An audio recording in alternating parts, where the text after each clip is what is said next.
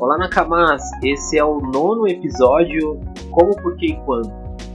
Aqui eu vou falar de quando o escudo do mestre se torna necessário. Não esquece de seguir a gente nas redes sociais, você vai encontrar no Twitter, Facebook e Instagram como arroba RPG. Você pode também encontrar bastante conteúdo no nosso site dragãodiadrpg.com.br. E também não esquece de contribuir com qualquer valor lá no nosso PicPay, é arroba dragãodiadrpg.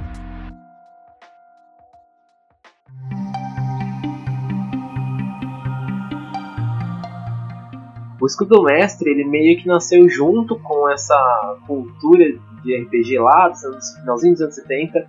A função dele inicial era ter informações rápidas que tinham no livro. É, porque, lógico que antigamente tinha muito mais tabelas e muito mais informações, então, é, querendo ou não, o escudo do mestre era muito mais importante. Não que agora ele não seja, porque a gente continua utilizando bastante tabela mas é, muita gente utiliza ele como uma forma de esconder informações dos jogadores. Isso eu acho bem legal, eu acho, mas eu, a gente tem que ponderar um pouco esse tipo de coisa.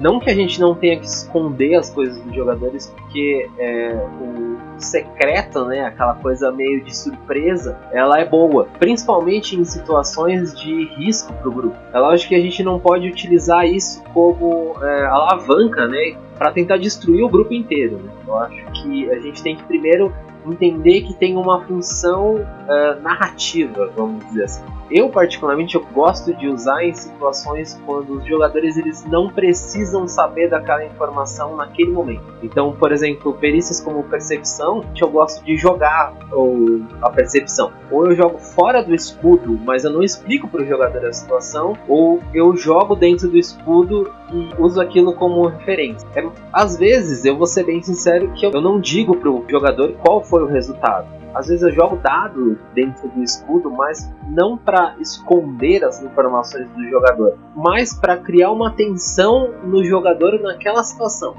Às vezes, é, o jogador saber que ele tirou um valor alto em percepção, por exemplo, não vai criar uma tensão. É exatamente o oposto daquela situação. E se você joga no, dentro do escudo, e por mais que ele tenha tirado um valor alto, mas você cria uma tensão muito maior pela situação de como você vai descrever isso para o jogador. Então é muito legal fazer esse tipo de situação, mas é, ponderar um pouco. Eu acho que usar isso a todo momento não é tão legal. Porque você cria uma, você literalmente cria um escudo de proteção do mestre onde ele pode fazer qualquer coisa. Querendo ou não, o RPG ele é uma diversão em grupo. Então, se você tá tirando a diversão de outras pessoas, é, você realmente está estragando o jogo.